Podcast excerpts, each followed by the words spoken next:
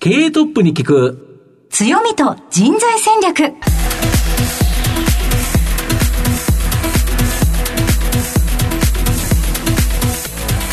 毎度相場の福の神こと藤本信之です。アシスタントの飯村美希です。経営トップに聞く強みと人材戦略。この番組は相場の福の神こと財産ネット企業調査部長の藤本信之さんが注目企業の経営トップや人材戦略を担うキーパーソンをゲストにお迎えしてお送りします。企業を作るのはそこで働く人という形になるんですがゲストには毎回事業戦略上の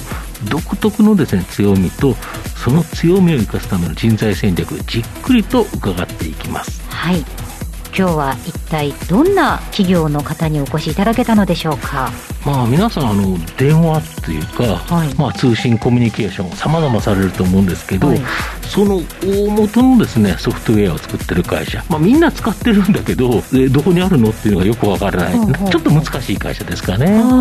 ということは今日じっくり聞くとよく理解が進みそうですね。はい、はい、ということでございます。皆様お楽しみに。この後早速トップのご登場です。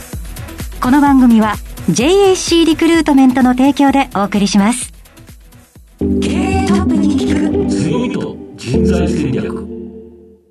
経営トップに聞く強みと人材戦略。本日のゲストをご紹介します。東証ジャスダック上場。証券コード3842。ネクストジェン。代表取締役社長、大西真二さんにお越しいただきました。大西さん、よろしくお願いいたします。よろしくお願いします。よろしくお願いします。では早速なんですが、大西さんの方から企業の事業内容についてご紹介お願いいたします。えー、弊社ネクストジェンという会社は、えー、通信コミュニケーションのソフトウェアを開発して、それを使ったソリューションやサービスを提供する会社となります。えー、今年で設立して、えー、20年、はい、えー、来月の11月16日が設立の記念日。なんですけれども、えー、設立した20年前はですね、えー、電話のネットワークとインターネットのネットワークっていうのは全く異なる技術、製品でできていまして、まあ、これを融合していくために、えー、世界で、まあ、当時最先端の技術や製品を使って、まあ、いくつかの日本初となるですね、えー、通信システムを構築するというようなことを実現してきた会社でございます。で、それ以来、あの、音声コミュニケーションのシステムを中心として、えー、ほとんどすべてのですね、大手通信事業者様が何らかの形で、あの、弊社の製品を使っていただいているという状態になっております。で、さらに、あの、一般のユーザー様には、なかなか直接目に見える製品ではないんですけれども、はい、おおそらく通信事業者さんを通じてですね、数百万人のぐらいのユーザーの方の通信サービスに貢献させていただいているという会社でございます。で、この10年ほどは、スマートフォンですとか、クラウドサービスですとか、あるいはあの AI といった新しい技術が出てまいりましたので、まあそういったものもですね、取り込んで、えー、まあ今後一般の企業の方々の ICT とか DX とか、まあこういったソリューションサービスを提供するようになっていくという会社でございます。はい。ありがとうございます。なかなかあの、うん、身近でないというか、目に見えないというか、うね、手に取れないというか、うん、だけれど。だけど、みんなが使ってるサービスと。いうことですね。はい。後ほどまたじっくりと伺っていきたいと思いますが、まずは、トップは企業にとって大切な人材であり、強みでございます。トップのお人柄に迫らせていただきたいと思いますので、しばし質問にお付き合いよろしくお願いいたします。では、大西さん、生年月日を教えてください。えー、1966年、昭和41年の3月7日でございます。はい。現在おいくつでいらっしゃいますか、えー、今55歳になります。ご出身地はどちらでしょうか？出身地は愛知県名古屋市で、えー、生まれました。子供の頃のお父さんお母さんのご職業を教えてください。父はあの NTT、今の NTT ですね、当時の電電公社に勤めておりまして、えー、母も当時は、あの私が生まれる前は、あの、電電公社の関係の会社で勤めていたということなんですけれども、私が生まれた時は専業主婦ということでやっておりました。はい。大西さんは子供の頃、どんなお子さんでいらっしゃいましたか？ええー、まあ思い出としてはほとんど、あの、野球部でですね、はい、朝から晩まで練習をやってたという記憶がほとんどで、えー、ございます。まあ、中学生とか高校生の頃はテストの前になると1週間ぐらいあの部活がなくて休みになりますので、そうでしたね。まあその時は勉強した記憶があるんですけれども、まあそれ以外は、あの、まあ当時の厳しい野球部の時代ですので、朝から晩まで、まあ正月とお盆休み以外はずっと練習みたいな、まあそんな生活だったと思いますけど、まあ非常に良い思い出です。あとは、あの、まあ長男なんですけれども、はいあの、上に姉がおりまして、あの、勉強も運動も、あの、私なんかよりもよくできる姉がいたので、えー、まあ、比べられてよく、あの、おとなしい感じだったと思うんですが、まあ、徐々にあの、野球の方で、まあ、副キャプテンをややらせられたりですね、はい、まあ、ピッチャーをやれと言われるようになって、はい、まあ、少しずつ人格が変わっていったというか、リーダーシップを取らなきゃいけない時は、まあ、取るようになったというような感じだったような記憶があります。はい。でも一番かっこよくないですか、ね、あの、うん、ちょっとおとなしめなんだけれど、副キャプテンでピッチャーやってて、うん、そうでございましたか。野球は随分熱心にやられてたんですね。そうですね。まあ、それしか、あの、取り柄がなかったのかもしれないんですけれども、大学になるまでずっとやってまいりました。大学ででもですか？それって結構長いですよね、ね選手人生としては。そうですね。小学校の3、4年生からずっと、大学3年生まではやってました。はい。大学はどちらだったんですか？大学は静岡大学の、まあ、理学部化学科におりました。はいそれはどうしてだったんでしょうか、静岡大学を選ばれた理由は。あまあ、生まれがあの愛知県名古屋だったということもあってですね、東海地区のどっか大学にということで、えー、まあ、たまたま静岡大学さんの縁縁があったというか、まあ、あの、学力レベルもちょうどその辺あたりが良かったというところで、えー、まあ、あとは一人で下宿で生活になるんですけれども、まあそういう経験もしてみたいなっていうところもあって、まあ、あの親も許してくれたこともありまして、まあ、それであの親元離れてですね、4年間、あの、良い経験をさせていただきました。そうでしたか。その後、最初の社会人のスタートはどちらだったんでしょうか？えー、NTT に入らせていただきまして、はい。はい、当時はあの多分 NTT さんもですねいろんな人材を学生を求めてたというところもあって、まあ、先ほど申し上げた通り化学科ですので、はい、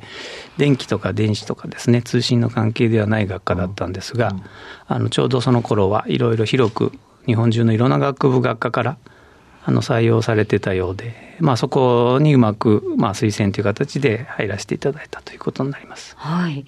ええっと、NTT を自ら選んだっていうところには何か理由はあったんでしょうか？えっと、一つはですね、はい、あの、まあ、家族が、先ほどお話しした通り、父が NTT で、あと、もう一つ実は、あの、祖父も、あの、電電公社でございまして。はい、親子三代ってことですね。はい。で、まあ、母もその関係ということで、身内に、まあ、そういう方が多かったあまあ、社宅で生まれ育ってっていうこともありましてですね、まあ、身近な存在の会社だったということと、あとは当時、ちょうどあの NTT 民営化して、えー、まあ株価が多分世界で一番高かった時代でですね、それで就職希望のランキングでいうと理系文系ともに一番という会社さんだったんで、あのまあせっかくなのでちょっとトライをしてみようかなと、まあ多分あの落とされるんだろうなと思いながらですね、化学科なので。そしたら、あの、なんとなくそのまま採用いただいたという経緯です。その後、NTT をお辞めになって、ネクストジに移ったのはなぜだったんでしょうか？まず NTT で配属されたところがですね、えー、少し影響してまして、はい、1年半の現場研修の後にですね、本社の開発の方に配属されたんですけれども、ここがあの海外の会社と一緒にやる開発の部署でして、はい、それであのアメリカに出張させていただいたりですね、そういう機会で、あの少し NTT の開発の中では変わった経験をさせていただいて、まあ、それと同時に、まあ、海の向こうから、外から NTT とかですね、日本の通信の事情などを、まあ、見る機会があって、まあ、それで、えー、若干あの同期で入った他の社員の友達なんかよりはですね少し早めにあの外の情報を仕入れることができたっていうのが多分あると思います。その後あの幸い少し早めにあの同期入社の中では早いタイミングで管理者マネージャーにもさせていただいたこともあって、まあ、あの割と重要な難しい仕事も担当させていただいて、まあ、少しちょうど自信がついてきたっていうのが会社に入って12、3年目の頃になります。で、そこで、あの、当時最先端の技術でですね、えー、新しい電話会社を作るというプロジェクトがあって、まあ、それがうまく成功したんですけれども、まあ、残念ながらその技術を NTT が当時ですね、すぐに中で採用できるかというと、まあ、巨大なインフラを持っている NTT ですので、すぐ社内ではその技術が活かせなくて、まあ、それを外でですね、生かしていこうということになったんですけれども、まあ、なかなかそれが、あの、NTT の立場ではですね、難しくて、まあ、それで成功したプロジェクトでお世話になった NTT の大先輩である、まあ、当時フュージョンコミュニケーションズの社長の住田社長、まあ、それと一緒にやってやらせていただいてた日商エレクトロニクスの辻社長っていう、まあ、お二人にですね誘われまして、まあ、そろそろ大西君も NTT 辞めて外で活躍しないかというふうに言われまして、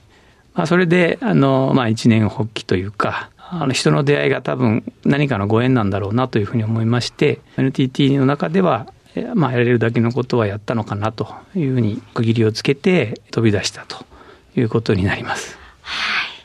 ありがとうございます。えさて、大西さんの人となり皆さんにはどのように伝わりましたでしょうかこの後は組織の強みと人材戦略に迫ってまいります。経営トップに聞く強みと人材戦略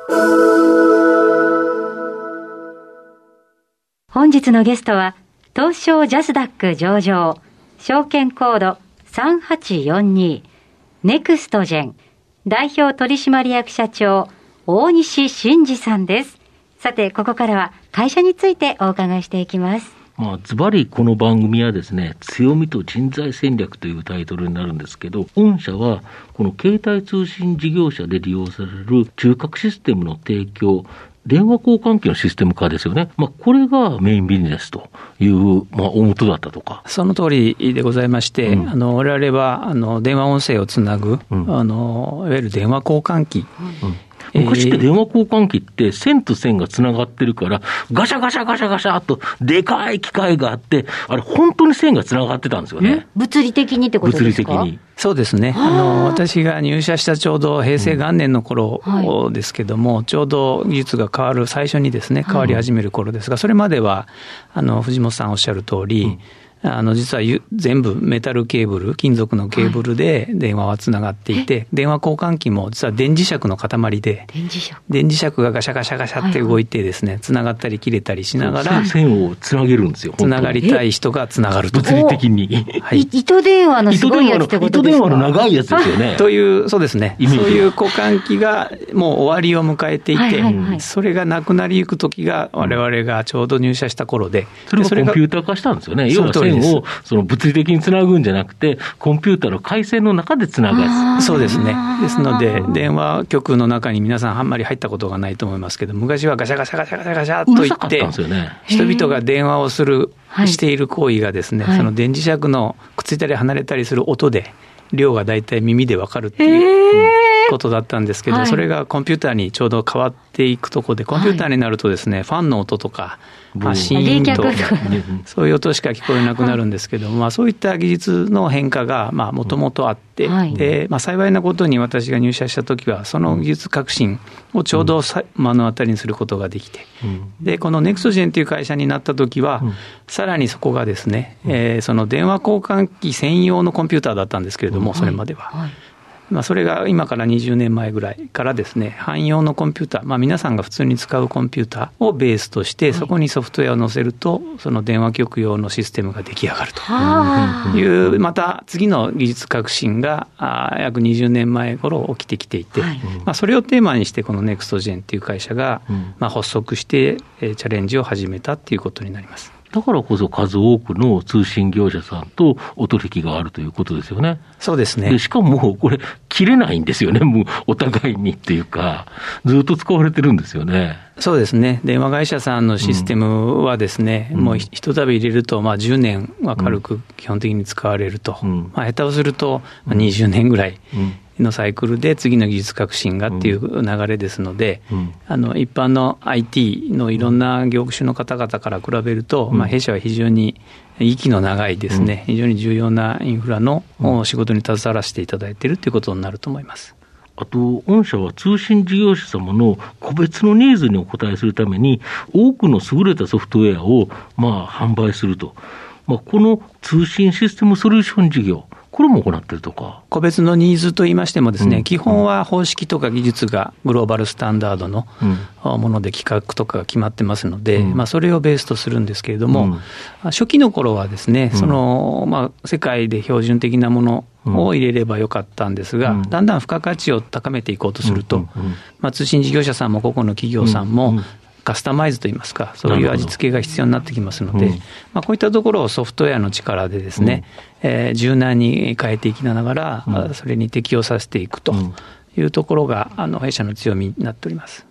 で、やはり技術革新ってやっぱり出てくるわけなんですけど、これ2024年1月に NTT、まあ東西になってると思うんですけど、今提供するですね、ISDN サービス、INS ネットデジタル通信モード、まあ、これが終了するという形なんですが、これが大きな御社にとってビジネスチャンスになる可能性があるとか。まずあの、市場の規模についてですね、うん、なかなか皆さん分かりにくいところがあるかと思うので、簡単にちょっとご説明しますと、うん、あの総務省のですね、情報通信白書等に情報はあるんですけれども、はい。はい、実は今でも固定電話のですね、契約数っていうのは、少しずつ減ってるんですが、うん、あ携帯の電話契約、はい、あるいは 0ABJ、いわゆる東京03とか大阪06っていう番号を使った IP 電話ですね、この契約数っていうのは毎年着実に増えておりまして、実は総トータルの契約数は2億3000万件ぐらい。なるほど。っていうふうになってます。で、減っているという固定電話の契約、こちらも実は減っているんですけれども、今でもまだ1700万件ぐらい。っていう規模がまずマーケットの規模感になります。で、この中で今、藤本さんおっしゃられたように、えー、これ2024年問題というふうに一部では言われるんですが、NTT さんが2024年の1月から、2025年の1月に完了了ということで、うんうん、えー、その古い電話サービスをすべてやめて、うん、め新しい IP ベースのですね、サービスに全部切り替えますよということを、うん、ずっと以前からアナウンスされています。うん、まあ、これによって、まあ、日本のですね、すべてのお客様は、うん、まあ、この変化に対応しなければいけない、何らかの形でですね、まあ、これが我々のビジネスを後押しいただいているというか、我々頑張らなきゃいけないというベースになっているところがあります。それを解決するようなビジネスが、まあ、広がる可能性があると。いうことですね。はい、今、御社って何人働いてるんですか？弊社、あの、正社員で160名ぐらいになります、うん、ざっくり何人が何やってるんですか？そうですね、事業別に、えー、申し上げますと、まず開発をベースとした会社ですので、うん、技術開発ですとか、保守サポートといった、うん、エンジニアの組織で大体50名ぐらい。はい。それからあの通信事業者さん向けのビジネスですね、こちらをやる SE とか営業のチームがまあ30名ぐらい、それからあの一般のビジネス企業ユーザーさんに対して商売ビジネスをですね、するメンバーが40名ぐらい。あとは地域にですね、大阪、名古屋、札幌というところに地域の拠点ございますので、こちらの組織で20名ぐらい、残りの20名ぐらいが管理企画系の社員というような構成になっております。なるほど。御社のビジネス上の強み、一番は何だと思われますか？そうですね、弊社はですね、うん、その今も申し上げた通り、巨大な通信インフラ、うん、まあ、何十年に1回とかっていう規模でですね、大きく変わる、この大きな通信事業者のですね、うん、システムから、非常に小さな企業の通信システムまでを、扱うことができると、まあ、これはソフトウェアをベースにしているからなんですけれども、まあ、この点、それと、えー、どうしても古いシステムと新しいシステムが一夜にして変わることはないもんですから、古いものと新しいものをつなぐ、えー、あるいはですね、新しいといってもですね、特にウェブのツールですとか、最近皆さんウェブ会議とかされますけど、まあ、こういったちょっと種類の違うものと、昔の電話系の仕組みをつなぐとかっていうところの、まあ、相互に違う技術や製品をつなぐっていうことに非常に長けているというところ、まあ、さらには一番最新で言いますと、まあ、音声を扱うので、音声の録音をしたりですね、この録音したデータを活用するということで、まあ、AI、こういったものにも取り組んでおりまして、あの特にまあ音声に関するプロフェッショナル集団というところが強みになっております。なるほど。御社、ビジョンとか経営理念ありますでしょうか？今のところ、技術としてですね、うん、音声を中心としたコミュニケーションというところが、まあ、軸としてはっきりしていますので、えーまあ、この中で今、世の中ではですね、まあ、コロナの関係もありまして、まあ、各企業さんが働き方を変えたりですね、まあ、DX の推進ということで、まあ、生産性を向上させようとかですね、まあ、こういったことを取り組んでいかれると思いますので、まあ、こういった部分で、弊社が持っている強みを生かしてですね、まあ、従来は、あの、音声っていうと電話とか、PBX っていうところに閉じた、若干孤立したシステムだったんですけれども、これからはですね、いろんな DX、ICT のシステム、ソリューションと、まあ、音声コミュニケーションがつながっていかなければならないと思っておりまして、まあ、そういったことをクラウドベースの技術で実現していくというのが、あの、弊社の今後のミッションになるのかなというふうに思っています。なるほど。今、御社は採用ってどうしてるんですか、その人って重要だと思うんですけど。採用はですね、えっと、うん、まあ、中途とこの歴史の中で少し変化してきてるんですけれども、うん、当初の10年弱はですね、うん、割と高度なあの技術が必要だということもあって、中途採用のみに徹しましてですね、新卒は取らず、えーまあ、高い即戦力の実績のある社員を集めておりました。でただあの、上場したこともありまして、うん、まあ、企業として成長して継続していく必要がございますので、うん、まあ、そこで12、3年前ですかね、に新卒社員を採用して、うん、えー、まあ人を育てる企業に変身しようということで、それ以来ずっと新卒採用というのも継続してきているという形で、今現在としてはですね、新卒の採用をまあ毎年4、5人ぐらい、で継続しながら、まあ、中途もですね、プラスアルファぐらいの人数を毎年取って、えー、育成をちゃんとしていこうという人材戦略を取っております。なるほど。あの、難しい単語が多そうな会社だなって私なんかは思ってしまうんですけれど、ね、えっと、入った方の研修とかっていうのはどうなっているんでしょうか？はい。えー、新卒社員もあの取るようになっておりますので、まず最初はですね、はい、入ってきて、えー、一般社会人としての常識というか、ビジネスマナー、こういったものの研修というのはですね、はい、外部の研修を受けてもらうようにして、えー、やっております。で、さらにあと、会社の人事部の方ではですね、研修を、いろいろな種類の研修を提供していただける会社と契約をしてますので、まあ、社員があの日常、ウェブなんかで探してですね、自分に今、あの、必要な研修コースを選択して、あの自主的に研修を受講できるような仕組み、あるいは、まあ、あの上司や人事部から、あの君これを受けてみなさいよというようなケースももちろんあるんですが、まあ、そういう研修メニューっていうのを外部の,、あのパートナーを生かしてですね、やってます。あとはあの弊社の中で特殊な、はい、あの弊社特有のやっぱり技術とか経験がございますので、まあ、そういったものを社員に広めていくためには、ほぼ毎月ぐらいのペースでやってるんですけども、人事部が主催となって、社内のビジネスビレッジという名称をつけてですね、まあ、勉強会、まあ、これをやってます。まあ、この勉強会は技術の勉強会もあれば、営業の勉強会もあれば、まあ、意見交換のようなですね、ものもありますし、まあ、場合によっては外部の講師を呼んだり、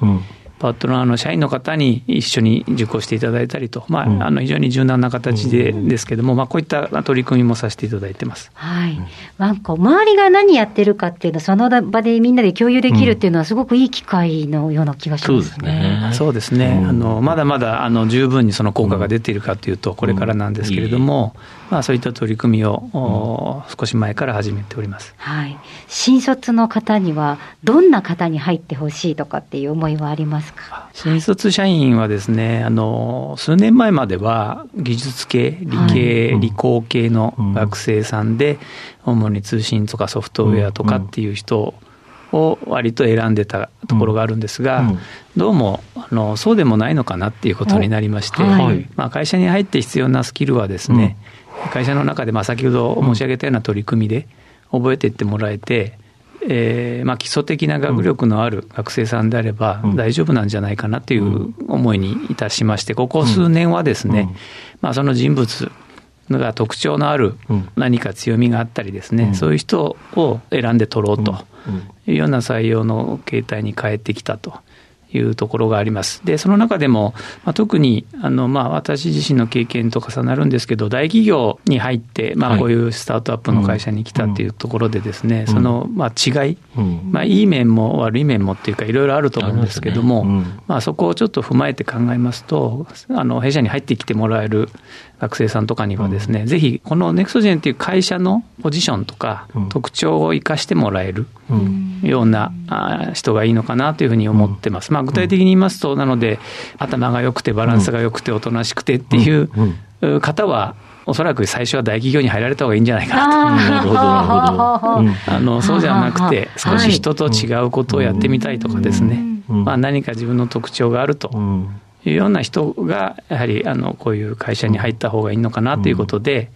あのできればあまり人と一緒っていう感じじゃないようなですね、特徴、意思のある、学生さんに入ってもらいたいなというふうに思ってます。はい、ありがとうございます。まあ、この番組ですね、お昼の放送ということで、各社長さんにですね、ランチを聞いてるんですけど、社長何を食べるのが多いですか？とか、何がお好きですか、ランチそうですね、あの実は何でも好きでですね、はい、あの特に食べれない嫌いなものっていうのはないもんですから、うん、まあ、日頃ランチ、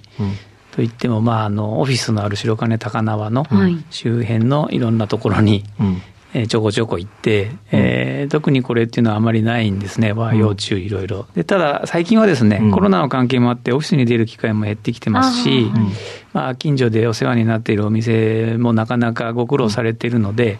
あのここ最近はですね、会社に出た時は、はい。あの気楽に、えー、いつもちょっと美味しいお寿司を食べさせてくれる近くのお店屋さんに、うん、そのお店が続くようにですね、できるだけそこに行こうと。いうことであの選んでます。なるほど。ありがとうございます。いいですね。はい、本日のゲストは、東証ジャスダック上場、ネクストジェン代表取締役社長、大西真二さんでした。大西さん、ありがとうございました。ありがとうございました。経営トップに聞く強みと人材戦略それではここでお知らせです。東証一部上場 JAC リクルートメントは世界11カ国に展開するグローバルな人材紹介会社です。スペシャリストや管理職の人材紹介を通じて長年にわたり多くの企業の成長に貢献した実績を持ちます。当社では役員、CFO、CIO、本部長、社外取締役などの経営幹部層の人材紹介に特化した専門部署 JAC エグゼクティブを構え企業の経営課題解決を支援しています。経験豊富なコンサルタントが経営課題をヒアリングし、課題解決に導く人材をご紹介いたします。企業の経営改革を担う人材など、経営幹部の採用なら、東証一部上場、証券コード2124 JAC リクルートメントにお任せください。お送りしてきました。経営トップに聞く強みと人材戦略。そろそろお別れのお時間です。今日のゲストはネクストジェン代表取締役社長大西真二さんにお越しいただきました。さすがやっぱりあのきっと難しい説明何度もわからない方向けにされてるんでしょうね。すごくよくわかりました。そうですね。あれだけ難しい内容をなんとかわかるように説明いただいて、はい、本当によかったですね。はい面白かったです。ぜひぜひ皆さん番組振り返って聞いてみてくださいね、えー、ラジコタイムフリーはもちろんポッドキャストでもお楽しみいただけます。お写真も掲載していますのでぜひラジオ日経の番組ウェブサイトご覧ください。それではここまでのお相手は相場の福の神財産ネット企業調査部長の藤本信之と飯村美希でお送りしました。えさて皆様11月3日の放送は文化の日のためお休みになりますので再来週11月10日のこの時間まで。ほなまたお昼やで。経営トップに聞く強みと人材戦略。この番組は JAC リクルートメントの提供でお送りしました。